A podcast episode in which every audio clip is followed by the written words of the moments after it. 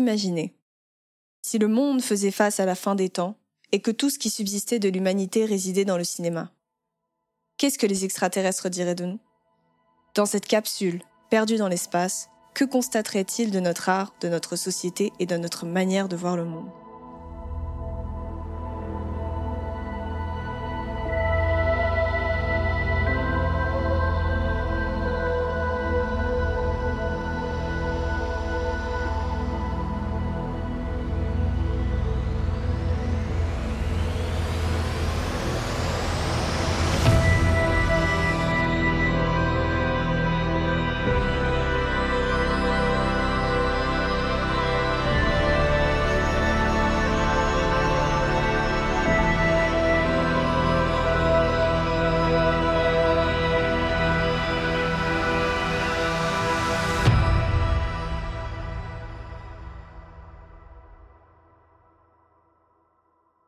Bonjour Seb. Bonjour Rita. Alors on se retrouve pour ce cinquième épisode pour parler de la frustration, attention au féminin. Donc on a trois films d'époque. Tout d'abord Portrait de la jeune fille en feu, qui se déroule dans les années 1770, Little Woman, et Les Proies, qui se déroule entre autres durant la guerre de sécession, soit environ 1861 à 1865. Alors l'idée, c'est de parler de la frustration à cette époque, mais également de euh, parler de ses résonances, on va dire, avec la frustration actuelle des femmes, ainsi que les échappatoires qui sont euh, trouvés à cette frustration. Euh, et de parler des échappatoires aussi à une époque où, où, on va dire, elles avaient moins de droits, en tout cas de droits politiques et sociaux, où elles avaient moins de visibilité, mais elles avaient également moins le droit de se revendiquer.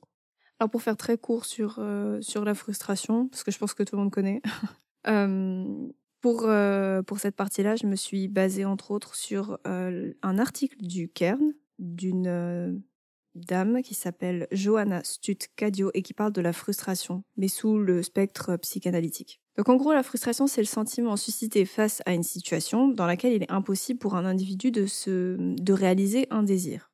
Et cette incapacité de réaliser le désir provoque en général des émotions telles que la rage, la colère, la tristesse, etc. Donc pour Freud, la frustration est due au fait qu'une pulsion ne peut pas être satisfaite. Et euh, c'est d'ailleurs souvent le résultat d'un interdit qui provoque au final la frustration.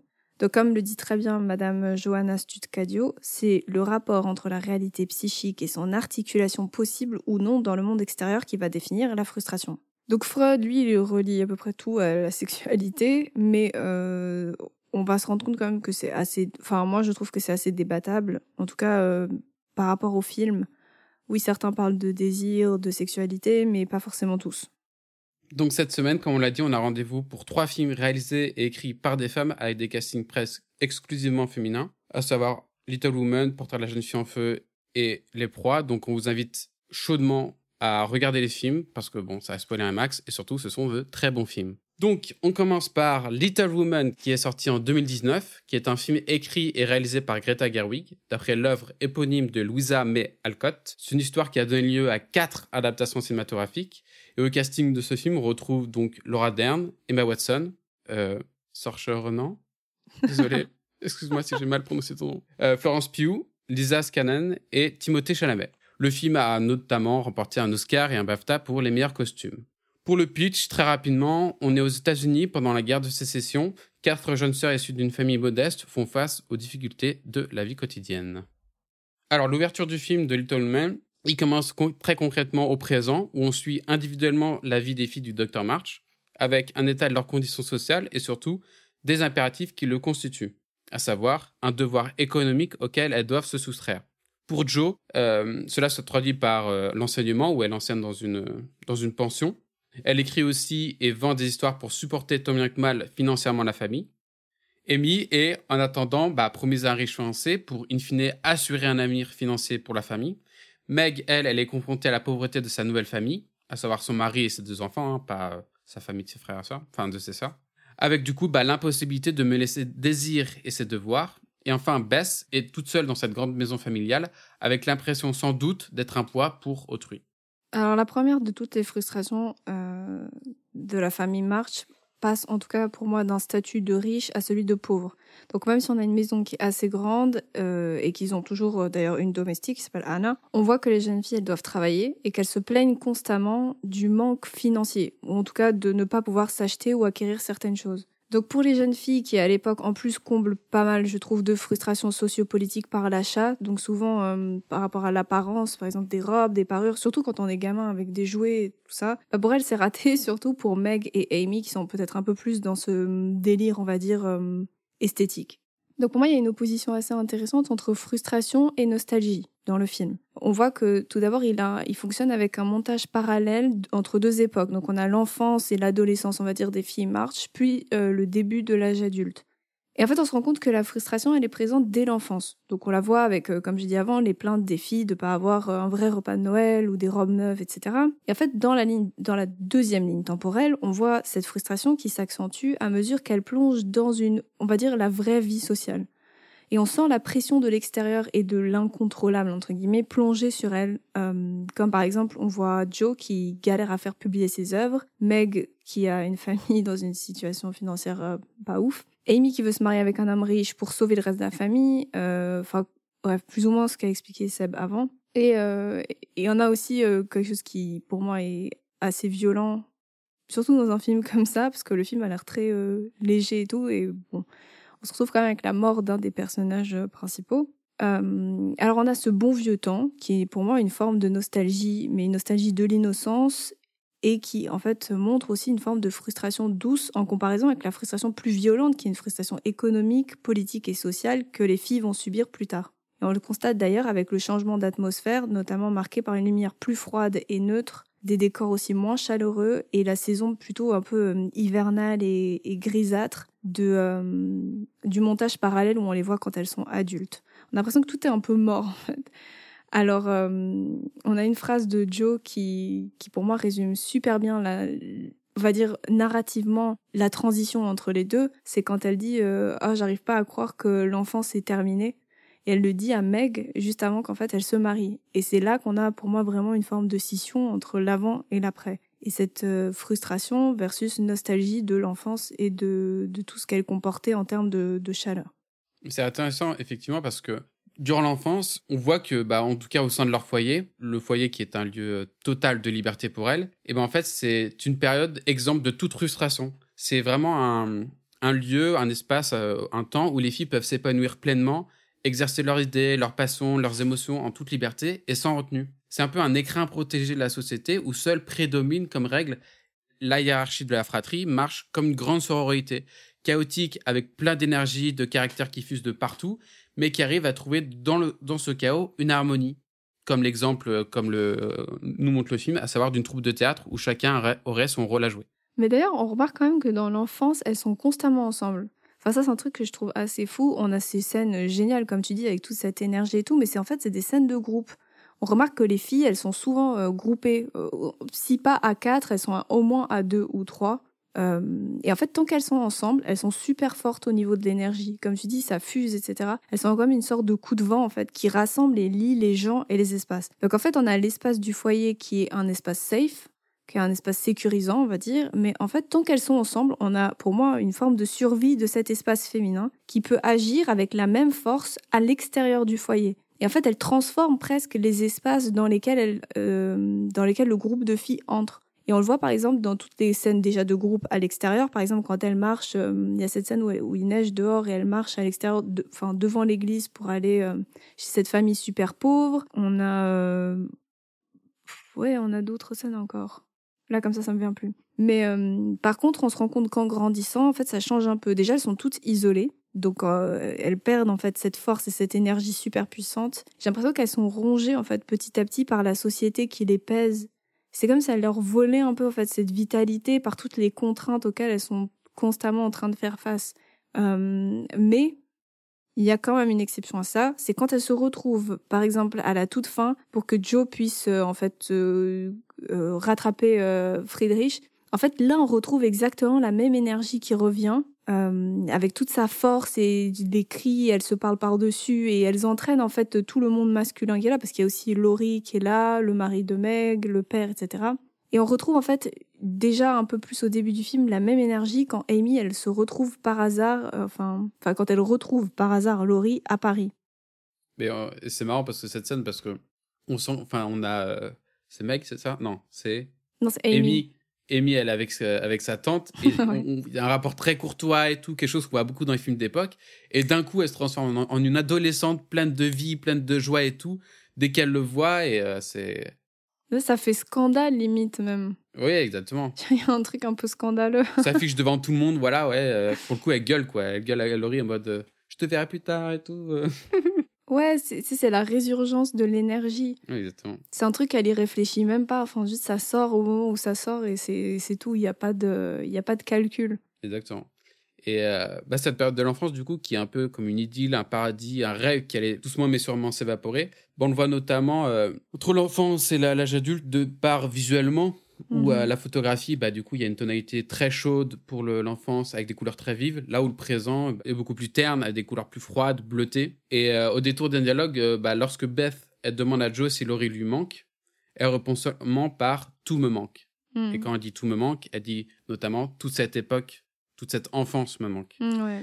Et, euh, et d'ailleurs, bah, lorsque Joe est conduit Laurie, lorsqu'il lui fait sa déclaration d'amour, elle le fait probablement pour préserver cet Éden, pour préserver cette vie parfaite qu'elle a actuellement. Et ce n'est que plus tard, lorsque l'enfance est finie et qu'elle est à l'âge adulte, qu'elle pense peut-être re- regretter son choix. Et du coup, bah, tu l'as dit tout à l'heure, hein, on peut se demander du coup quand finit l'enfance. Bah, c'est Joe qui l'annonce elle-même lors du mariage de Meg, c'est euh, où, euh, concrètement c'est euh, Meg qui quitte le foyer familial et du coup euh, c'est le début de, bah, de l'éparpillement de, de toutes les sœurs quoi, petit à petit.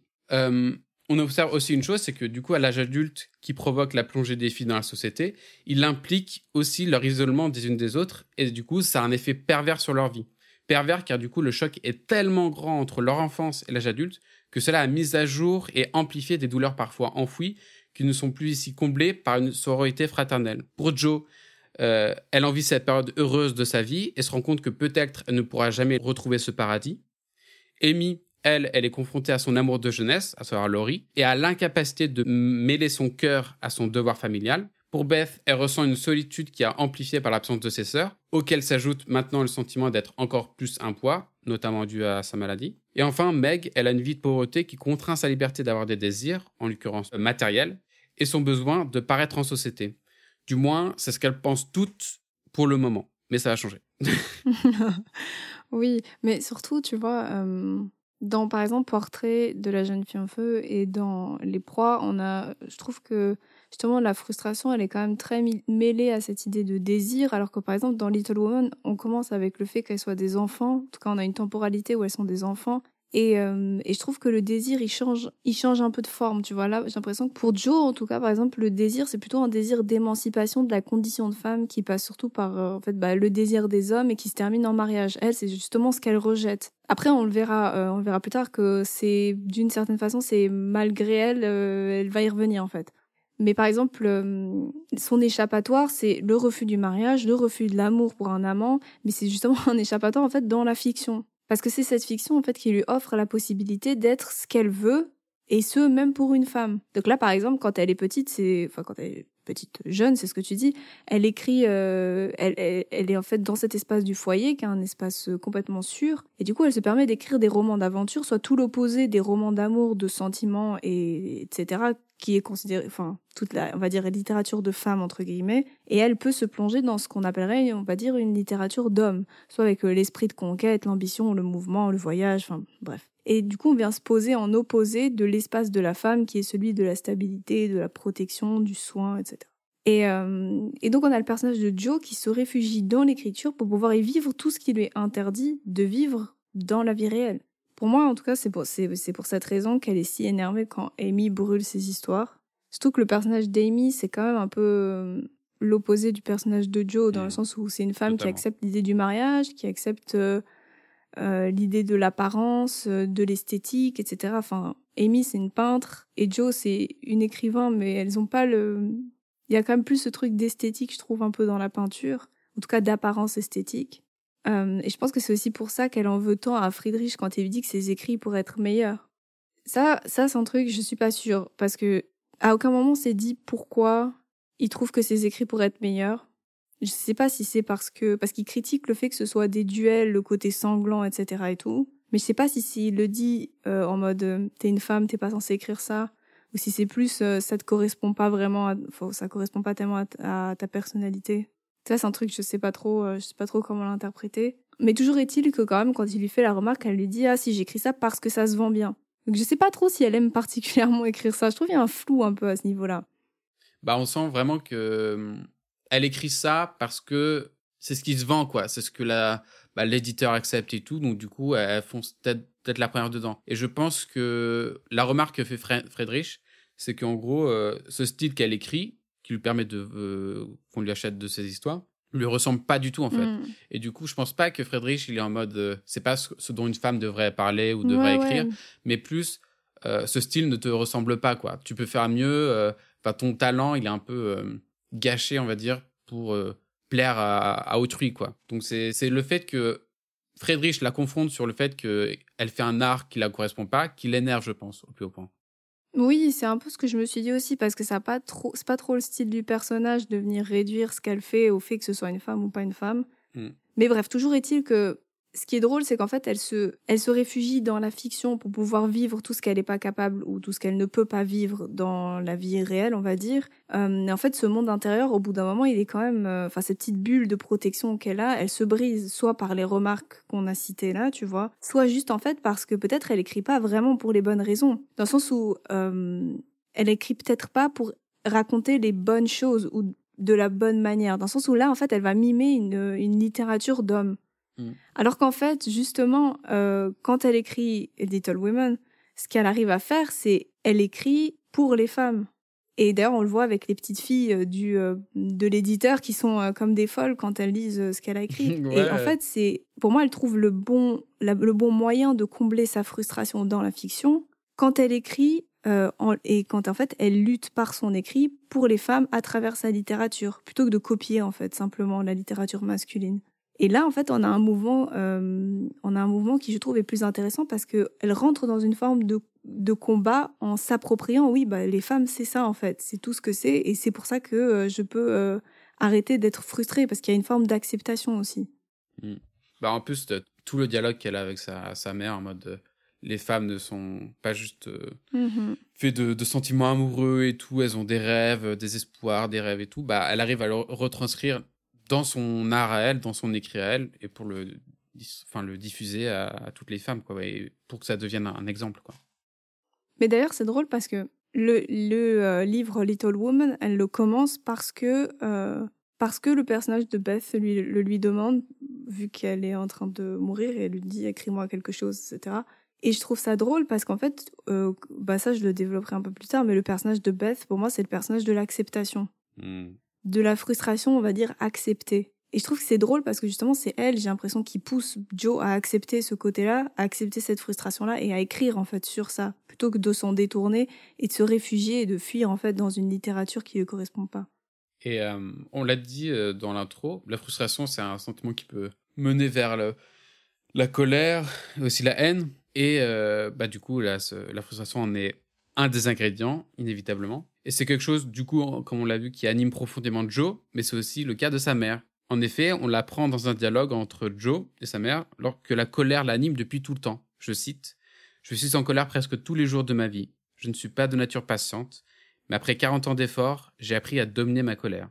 Donc à l'entendre, c'est quelqu'un qui est qui a ravalé sa colère. On le voit plus tard lorsque son mari revient du front, les premiers mots qu'elle lui dit c'est Maintenant je peux être en colère avec toi en personne. Et là où Joe pense que c'est un modèle à suivre, sa mère, au contraire, espère qu'elle ne tarira pas cette flamme qui la définit si bien. Je cite J'espère que tu ne feras mieux que moi. Certaines natures sont trop nobles pour être domptées et trop fières pour plier. Mais d'ailleurs, je suis en train de penser à un truc là, mais c'est en fait c'est hyper drôle parce que, ok, tu l'as pas dit, mais euh, mais ton intro, enfin tu vois, ce que tu avais relevé sur le fait que c'est des héroïnes qui prennent feu elle autant que mm. Héloïse dans Portrait. Je trouve que en fait c'est marrant parce que tu vois là tu parles de cette flamme qu'il faut pas tarir et en fait c'est des personnages qui sont enflammés mais qui sont enflammés de l'intérieur en fait. Ah oui, qui sont consumés par euh, la colère quoi. Oui, et d'ailleurs, on le voit, il y a plein de plans où, par exemple, tu as Joe et sa famille, euh, par exemple, quand elles lisent la lettre du père, qui sont devant la cheminée. Hmm. T'as euh, le plan aussi Ouais. où elle-même, elle brûle en fait tous ses écrits. T'as le plan où Amy brûle les écrits de Joe. Je trouve qu'il y a un truc vraiment au niveau de la symbolique de la flamme, du feu, tu vois. Au bout d'un moment, elles arrêtent de se consumer elles-mêmes. En tout cas, Joe, au bout d'un moment, elle arrête de se consumer elle-même pour en fait se nourrir de la flamme qu'elle a à l'intérieur plutôt que de la subir. Mm. Mais comme tu disais avant, euh, par rapport au monologue de, de Joe, où elle parle justement de ce, entre guillemets, on va dire, refus de l'amour, euh, je trouve qu'il illustre quand même parfaitement la scission entre la rébellion et la frustration qu'engendre euh, la forme de rébellion, dans le sens où j'ai l'impression qu'en fait, elle veut prouver au monde qu'on peut être plus qu'une simple femme, enfin une simple femme entre guillemets, hein, avec des sentiments et euh, etc. Mais elle veut justement pousser du côté des ambitions et de l'artistique. D'où le fait qu'elle veuille mimer de la littérature d'hommes, parce qu'on va quand même pas se mentir. Il y avait l'artistique sérieux à l'époque, qui est du coup l'artistique fait par des hommes, et il y a l'artistique passe-temps que les femmes elles font, et qui avait jamais été vraiment pris à sa juste valeur. Enfin, aujourd'hui, c'est un truc qu'on considère comme euh, de l'art, mais à l'époque, c'était plus, euh, oui, oui, euh, tiens, et des passe-temps artistiques, tu vois. Et elle, justement, j'ai l'impression qu'elle veut pousser de ce côté-là, du côté de l'intellect et tout, sauf qu'en fait, de l'autre, et ça, c'est vraiment malgré elle, et je trouve hyper intéressant, c'est que il y a une frustration qui demeure. Donc, en fait, elle comble une frustration en essayant de, on va dire, de copier peut-être euh, certaines choses masculines. Et en fait, elle, se retrouve avec la frustration féminine, qui est la, la frustration liée au fait qu'elle refuse le côté émotionnel de son être et qu'en fait, elle se sent seule. Et, euh, et c'est à nouveau ça, je pense, le dilemme euh, de la frustration liée à la condition des femmes. C'est en fait le devoir de, de c'est le, c'est devoir, c'est le fait de devoir constamment choisir sans pouvoir en fait embrasser deux options. Donc en fait, soit elle se comporte comme un mec et elle brigue des postes euh, ambitieux et des, ambitions patriarcales, soit en fait elle se dédie à l'amour, mais uniquement, et, euh, et à sa vie de famille. Alors qu'en fait, euh, elle, aurait, elle voudrait pouvoir faire peut-être et l'un et l'autre. En fait, pour elle, ce sera toujours soit l'un, soit l'autre. Et c'est pareil pour toutes les sœurs. Enfin, on voit que Amy, elle doit choisir entre sa vie amoureuse ou une vie de confort avec de l'argent. En fait, bon, pour finir à la fin, elle arrivera à avoir les deux. Hein. Enfin, tant mieux pour elle, mais je pense que c'est quand même super rare à l'époque.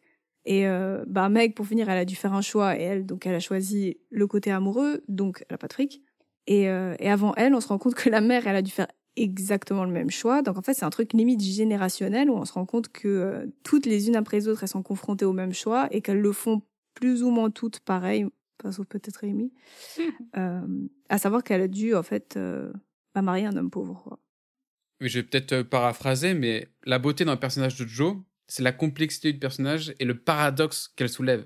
En fait, toute sa vie, elle a voulu aspirer à être autre chose à ce à quoi la société l'a prédestinée, à savoir bah, une bonne épouse, en cultivant notamment son talent, en entretenant sa liberté, en exprimant son courage et son adversité.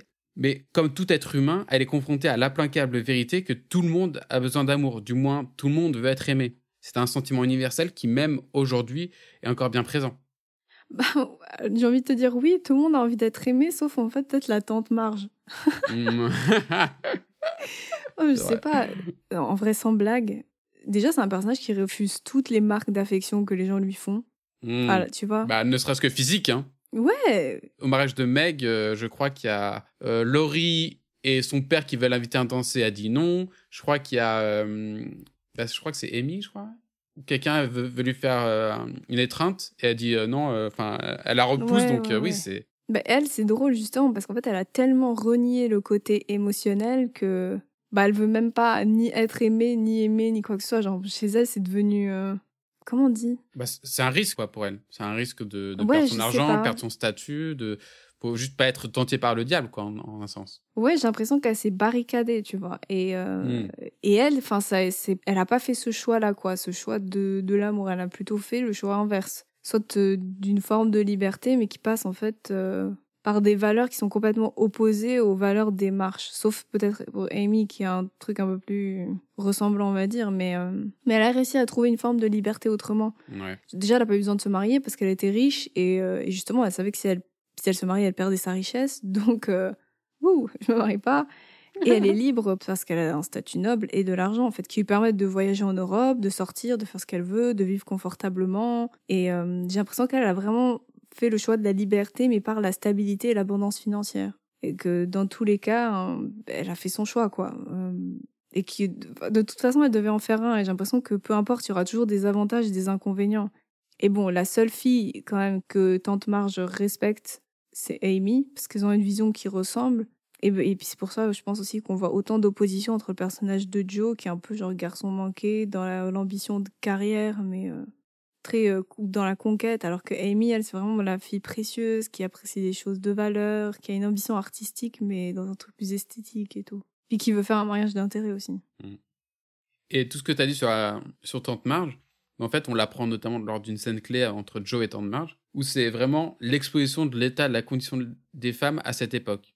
Où Joe, concrètement, elle lui expose le fait qu'elle compte réussir par elle-même, et la Tante Marge lui dit direct, je cite, Personne ne réussit par soi-même, pas vraiment, encore moins une femme, avant de dire plus tard, tu dois faire un bon ménage.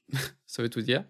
Euh, et du coup, ici, ça renvoie à Joe l'empirique vérité que le destin qui est réservé aux femmes à cette époque, bah, du coup, c'est de se marier. Et que si on veut y échapper, le seul moyen, bah, c'est d'être riche. Et comme Joe le sait si bien, bah, les femmes ont très peu moyen de se faire de l'argent. Et du coup, bah, cette discussion entre ces deux femmes, il permet de mettre à jour une chose, c'est que le sacrifice est maître pour la vie d'une femme. Être heureuse à un coup, tout comme être responsable, donc être heureuse, je sais pas moi, comme euh, Meg, le, le coût c'est la pauvreté, et être responsable euh, comme euh, Amy, bah, c'est également un coût, à savoir tu seras riche mais malheureuse. mais bref, dans tous les cas, le prix à payer est bien différent, mais il a pour destination à chaque fois bah, la frustration. Oui, d'ailleurs, je pense qu'on peut dire que aujourd'hui on retrouve le même type de choix, hein, dans le sens où souvent, soit tu privilégies, je dis pour une femme, il y a quand même ce truc un peu de soit tu privilégies une carrière, soit tu privilégies une vie de famille. Hmm. Puis souvent, c'est quand même difficile de concilier les, deux. Ou alors, c'est, enfin, tu sais que tu vas pas dormir beaucoup et que ça va être, euh, que tu vas devoir faire des sacrifices à un moment donné. Soit tu vois moins tes enfants, soit tu les vois plus, mais alors t'as pas de, tu peux pas euh, te lancer dans, une carrière ou alors tu as des problèmes au niveau financier. Donc en fait, c'est le même dilemme que les femmes ont aujourd'hui, alors, enfin, c'est le même qu'elles avaient à l'époque. J'ai l'impression qu'il y a une opposition constante entre les choix d'affection et les choix matériels. Mais ah, surtout qu'aujourd'hui, la grande révolution qui reste encore à, à faire, c'est la charge mentale et, le, hmm. temps alloué à sa vie de famille, à sa vie personnelle, à sa vie professionnelle.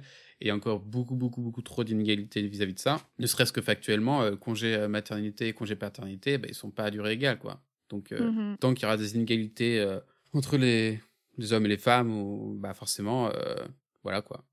Monde de merde.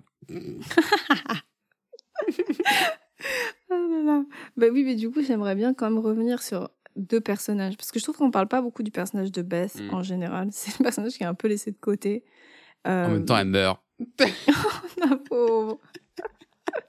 Mais justement, je trouve qu'il y a un truc trop beau chez ce personnage-là et j'aimerais le comparer au personnage de Joe. Parce que j'ai l'impression que le personnage de Beth, en fait, c'est l'intériorisation de la frustration et du désir. Euh, alors que le personnage de Joe, c'est le mauvais tempérament, parce qu'en fait, elle, enfin, elle est dite comme, et elle se qualifie même elle comme ayant un mauvais tempérament, parce que justement, elle extériorise tout ça, elle se rebelle.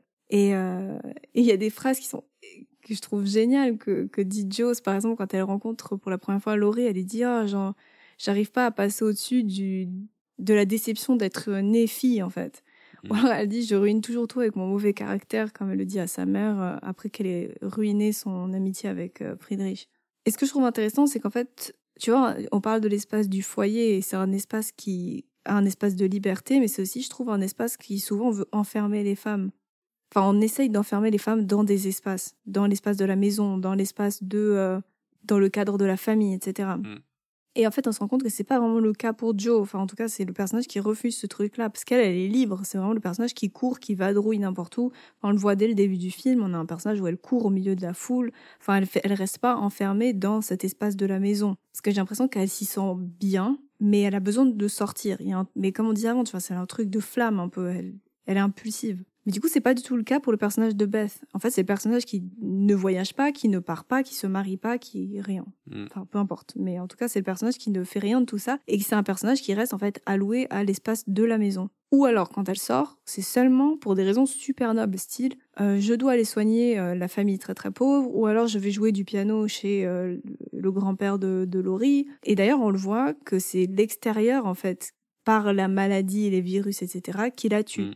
En fait, c'est parce qu'elle sort qu'elle meurt, d'une certaine façon. Mais en même temps, il y a un truc que je trouve super beau chez le personnage, c'est que c'est un personnage qui accepte et qui pardonne en fait à tout, euh, même à la maladie, même au destin.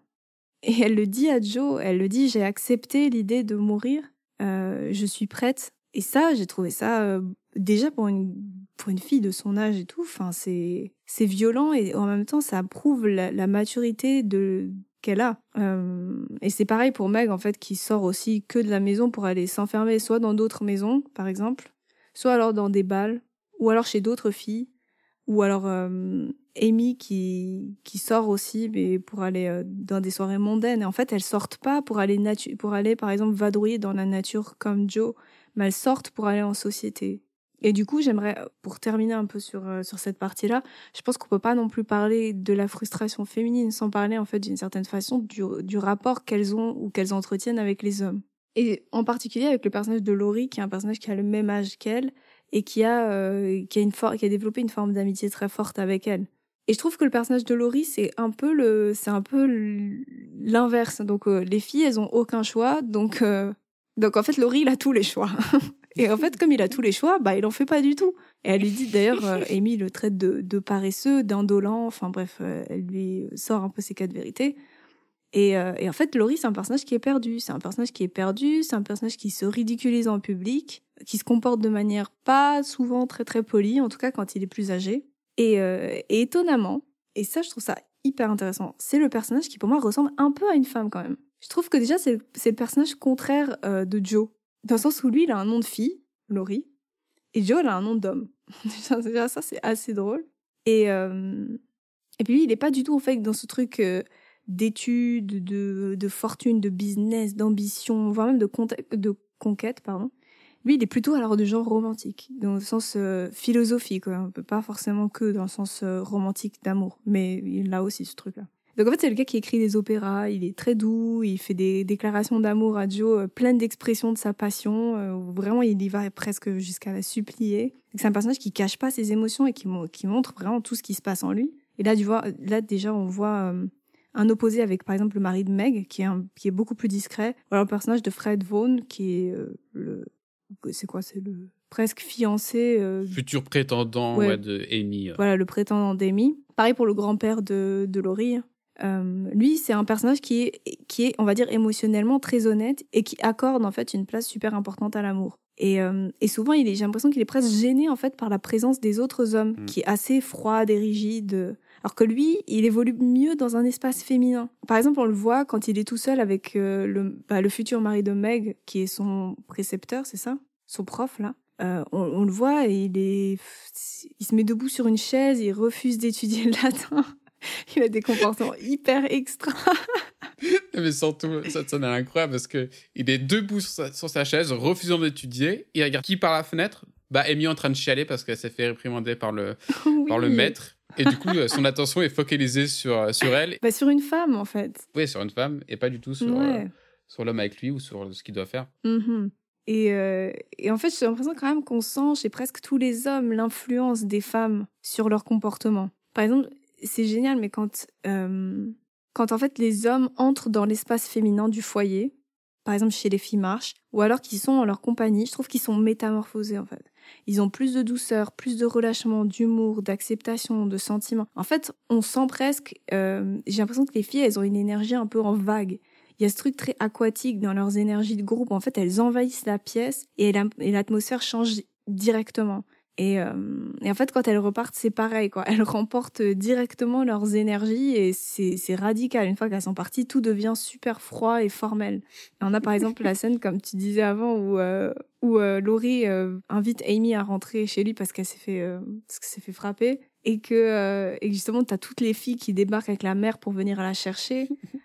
tu, tu vois le changement d'atmosphère, c'est fou. C'est vraiment du tout au tout, quoi surtout, t'as les trois hommes qui sont plantés comme des piquets, genre dans la pièce. Et là, t'as as cinq meufs qui arrivent, qui jasent à tout va, qui. Elle renverse le truc. Ouais, Joe, elle va direct dans la bibliothèque, en mode Ah, ça, j'adore cet écrivain et tout. Euh, ça jase de partout et tout. Après, ça remercie et ça part comme ça. Et ils restent tous les trois plantés là, en mode Qu'est-ce qui s'est passé euh, Voilà. Mais d'ailleurs, tu le vois, à la fin, il y a vraiment le grand-père qui est là avec ses mains dans le dos. Il est en mode bon, bon, bon, bah, on va retourner étudier. Get hein, back to work. ouais, voilà. tu vois qu'ils sont hyper mal à l'aise. Euh, ils mm. sont juste là et ils savent pas quoi se dire. Ils savent pas se regarder ni rien. Enfin, c'est super étrange. Euh, et il y a un truc quand même que je me pose comme question, c'est, et ça vaut pour Laurie comme pour tous les hommes d'ailleurs, je me demande en fait, est-ce qu'ils écoutent leur frustration? Moi, j'ai l'impression qu'ils sont quand même moins à l'écoute de leur intériorité, ou du moins, ils sont moins à l'écoute de leur frustration. Et s'ils l'écoutent, alors je pense qu'ils l'expriment pas, mais en fait, justement, ils la taisent. Et, euh, et ça, ça marche un peu à l'inverse des filles. On le voit par exemple dans la relation entre Meg et son mari. En fait, elle exprime sa frustration de pas pouvoir acheter des trucs et tout. Et lui, par contre, ben, je pense qu'il doit éprouver exactement la même frustration de son côté. Et en plus, peut-être de la culpabilité parce que c'est lui qui est censé ramener de l'argent. Puis, puis bon, ça le fait un peu aussi passer pour un homme un peu moins homme, d'une certaine manière. Et en fait, il s'exprime pas et il lui dit euh, Je vais me coucher. Enfin, il fuit, il part. Et, euh, mm. et Laurie, pareil, en grandissant, il perd ce truc-là. Et autant il est capable de faire des déclarations d'amour à Joe euh, hyper enflammées, autant, par exemple, après, il va se retrouver à faire des scandales dans des fêtes avec des prostituées. Et en fait, il exprime plus sa frustration ou alors il fuit juste ses responsabilités plutôt d'exprimer bah moi je veux pas faire ci, je veux pas faire ça. Donc euh, peut-être qu'il y a une question de fierté derrière, mais moi ce que j'aimerais en fait, ce qui m'intéresserait vraiment, ce serait de trouver des films qui parlent vraiment de la frustration masculine en, réalité. Qu'est-ce que c'est la frustration masculine? J'ai l'impression que c'est un truc qui qui est pas vraiment verbalisé. Mais si on revient quand même sur Laurie, euh, euh, pour la notion du choix et de la frustration, c'est bah, quand même très différent chez les hommes. Quoi. Lui, il peut se permettre d'être un romantique sans avoir le souci de l'argent ou du sacrifice. En tout cas, il a pu faire des études, il a pu se marier, il aura une vie de famille avec la femme qu'il aime au final. Et, euh, comme sa famille a de l'argent, bah, lui, il peut prendre le temps de se chercher, d'écrire des opéras et de réfléchir à sa vie. C'est que tu, parlais du mari de, de qui, lui, euh, fuit ses responsabilités en se couchant et tout. Ce qui est marrant, c'est que du coup, toutes les femmes elles exposent leur envie, ce qu'elles ressentent, que ce soit aussi bien Joe, que ce soit aussi bien Meg, aussi bien Amy, quand elles ressentent vraiment quelque chose de, frustration et tout, faut que ça sorte. Il faut que ça, vraiment, faut que ça, enfin, ce soit explicitement dit, quoi. là où, le, comme tu disais, les hommes, c'est vraiment, euh, on s'enferme de l'intérieur et on, on laisse rien passer, quoi. Oui, il, euh, ils intériorisent et je sais pas trop ce que c'est. Justement moi ce que, ce que je serais curieuse de voir c'est qu'est-ce que ça leur fait à l'intérieur en fait d'intérioriser tout ça? Parce que ça doit pas être très sain tu vois. Autant Bess par exemple c'est le personnage qui intériorise ben on, on voit bien ce qui lui arrive. Donc je me demande qu'est-ce que ça donnerait du point de vue d'un homme par exemple. Et ce qui est drôle du coup, c'est que bah du coup, Laurie, il a littéralement la vie rêvée que les femmes voudraient avoir, à savoir toutes les libertés que tu viens d'évoquer sont à cette époque quelque chose auquel les femmes ne pourront jamais avoir accès, du moins seulement en partie. Et du coup, j'ai l'impression que le personnage de Laurie, il est là pour mettre en lumière ses privilèges, ses privilèges d'homme, afin d'effectuer une comparaison avec le statut des femmes qui bah, est beaucoup plus inégalitaire. Et du coup, bah, le film, c'est limite un exemple du patriarcat où on nous montre vraiment une société profondément inégalitaire. Et on parlait de Amy et euh, Laurie. Amy, c'est un personnage qui est conscient de, de ça, en fait, de, de toutes les, les libertés que à Laurie. Et du coup, bah, ça fait naître en elle la frustration. Plusieurs frustrations en plus. Parce que déjà, la frustration amoureuse, parce qu'elle l'aime depuis sans doute le premier regard. Très, très, très marrant d'ailleurs, cette scène où il se pointe dans la maison pour la première fois accompagné de Joe. Et t'as Amy qui joue comme enfin, qui joue une gosse, qui, a le regard rivé sur lui, qui fait Hello. Un peu comme, comme un enfant. Bah, c'est très cute. Donc, du coup, elle elle l'aime sans doute depuis le premier regard. Mais du coup, bah, elle pourra sans doute jamais la voir car elle, passe déjà après l'ombre de sa sœur et surtout, bah, elle doit marier un, un richou, quoi. Et en plus, elle est frustrée parce qu'elle méprise Laurie car contrairement à elle, c'est quelqu'un qui a un avenir tout tracé, qui n'a aucune responsabilité, qui peut vivre dans la débauche sans avoir peur une seule fois des répercussions que cela peut avoir tout le contraire d'Amy, en fait, qui, malgré les apparences, à savoir, bah, elle des tableaux et tout, elle ne vit que par devoir. Et c'est là que réside le paradoxe, c'est que Laurie, c'est une personne pure le privilège, mais qu'elle ne peut s'empêcher d'aimer. Elle le dit elle-même, car ayant tout pour être bon, heureux et utile, tu es fainéant, peu fiable et malheureux. À en dire plus loin, un égoïste qui aime parler de lui, avec ta fortune, ton talent, ta beauté, malgré tout ça, tu te contentes de traînasser. Et il y a un parti pris que j'aime vraiment bien dans le film, c'est qu'à aucun moment, les films marchent confrontés à une violence frontale venant des hommes, notamment une agression ou, des comportements sexistes vraiment euh, qui nous arrivent à la tronche, quoi. Euh, car le film, en fait, il nous montre que l'absence de cette violence frontale n'occulte d'aucune manière la violence de la société patriarcale dans laquelle elles vivent et que rien que cela, bah, ça suffit amplement à ressentir une vie entière de frustration, et bien plus encore. Et du coup, bah, c'est pas Amy qui lui dira le contraire, notamment avec son fameux monologue I'm not a poet, I'm just a woman. Enfin, je suis pas un poète, je, suis juste une femme. Que je vous laisse voir euh, sur YouTube. Euh, l'extrait est dispo euh, sur les internets, voilà. Masterclass, et, et voilà. Bah oui, mais d'ailleurs, je trouve qu'elle a raison, tu vois. Au final, les femmes, à cette époque-là, je vais pas dire maintenant parce que c'est probablement plus le cas, mais les femmes, même, à cette époque-là, c'est ni des poètes, ni des peintres. Euh, d'ailleurs, elle le dit très bien, encore moins des génies. Et c'est même pas des businesswomen avérées, alors qu'on se rend compte quand même qu'elles ont un sacré sens du business. Euh, en tout cas, comme le dit Amy, tu vois, pour tout ce qui est, on va dire, proposition économique. Et mais en fait, on se rend compte que tant qu'elles se taisent, elles sont juste et uniquement des objets de transaction de leurs biens et de leurs enfants. Non, je ne veux pas dire libérons la parole.